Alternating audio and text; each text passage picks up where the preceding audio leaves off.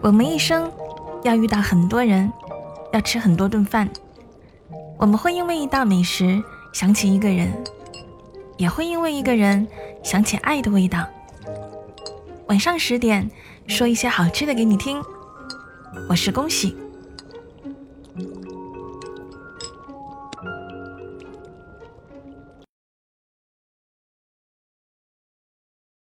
我叫小海，性别男。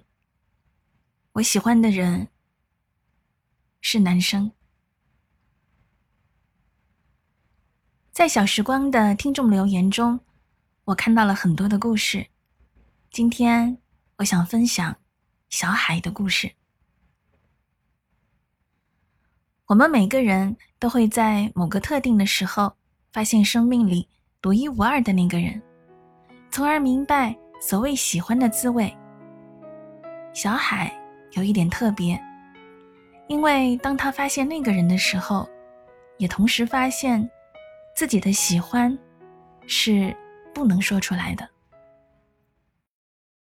我们暂且称呼他为小安吧。小海和小安的父母是单位的同事，在那个家属院里，他们是邻居和发小。他们有很多共同点：一起逃课，一起泡网吧，一起打篮球。一个大大咧咧，一个吵吵闹闹，和全中国的青少年没有任何的区别。他们也完全不同。比如，小海是让人头疼的调皮分子，而小安永远是别人家的孩子。童年的少年，快乐那么简单。直到小海发现了自己的秘密，和所有人一样，他恐惧而茫然，小心翼翼地了解、探求、尝试改正的可能性，发现自己天性如此后，绝望地接受了事实。小海也不知道自己是什么时候喜欢小恩的，仿佛一切都不知不觉。等到知觉的时候。他已经成了心里最重要的那一个，改都改不掉了。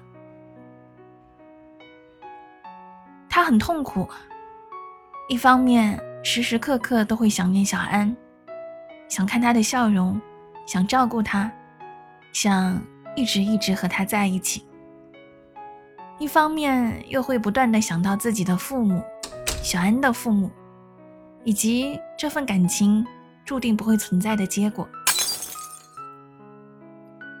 恐慌之下，他开始和小安保持距离，刻意的疏远一点。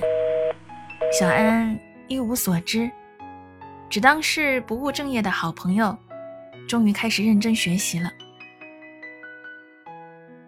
全世界只有小海一个人，知道自己隐秘而绝望的感情。二零一二年，小安上了国内最好的学校。小海基于各种考虑去了欧洲，他们依然像好朋友一样保持联系，天南海北的瞎聊。小海也曾经想过远程表白，失败了也不当面丢脸，或者借助愚人节把这份心意包装成一个玩笑，但他始终没有踏出这一步。直到有一天。他接到妈妈的电话，小安出了车祸。小海在异乡的街头失声痛哭。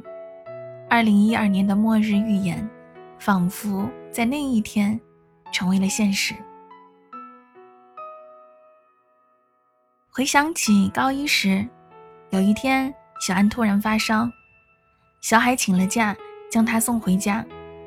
小安的父母都在上班，没人可以照顾他。小海无法放下他一个人，忙忙叨叨的给他找药、递水。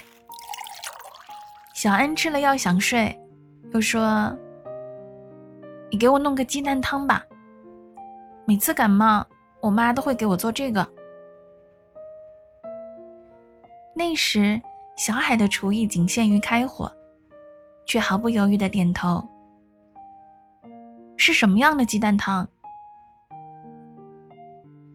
就是烧开水，打鸡蛋，荷包蛋那种，蛋黄不熟的，放一丁点酱油和胡椒，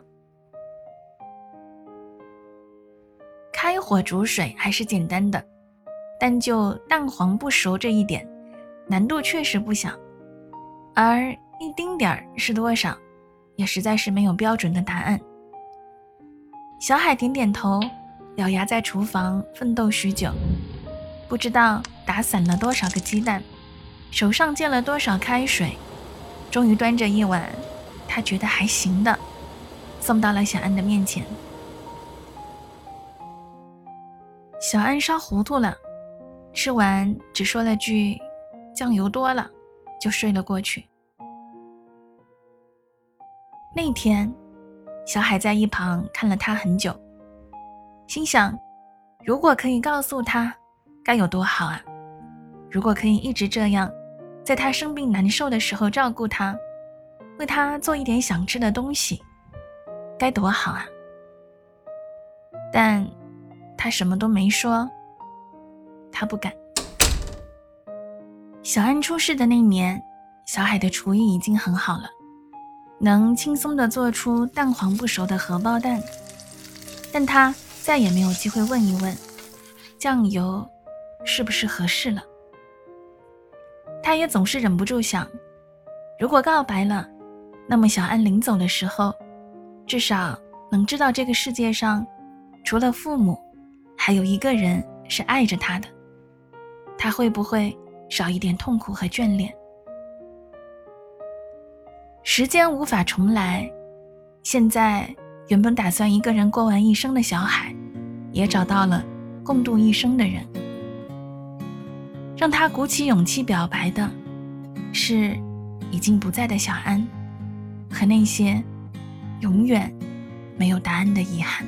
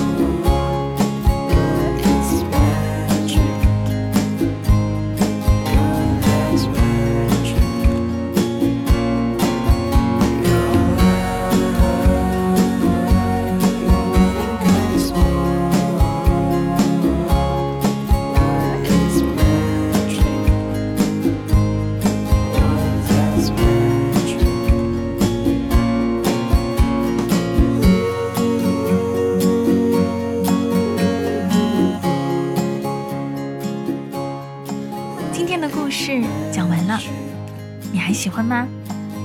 别忘了可以订阅并且五星好评啊！对了，每天晚上二十一点三十分，我都会在喜马拉雅音频直播。